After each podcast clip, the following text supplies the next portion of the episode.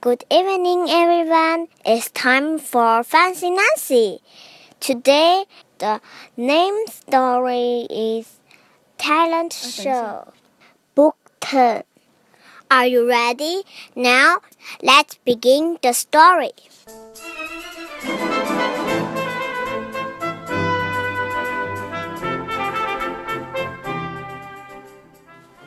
The talent show is tomorrow. Lionel is my partner. I do not know him. What will we do for the show? Lionel knows no jokes. He won't sing or dance. Oh no! He can hold a spoon on his nose.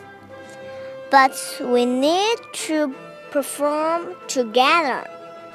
Perform is a fancy word for act. I go over to Lionel's home. Lionel shows me his lion toys. He has a lot.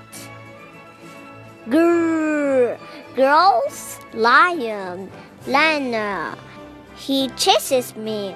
This gives me hope. I have the most terrific idea.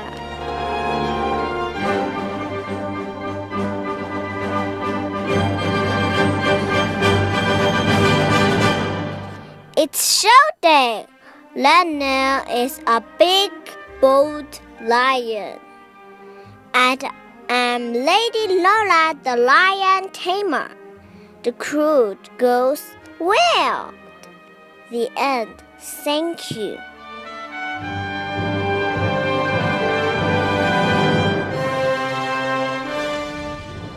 To be continued.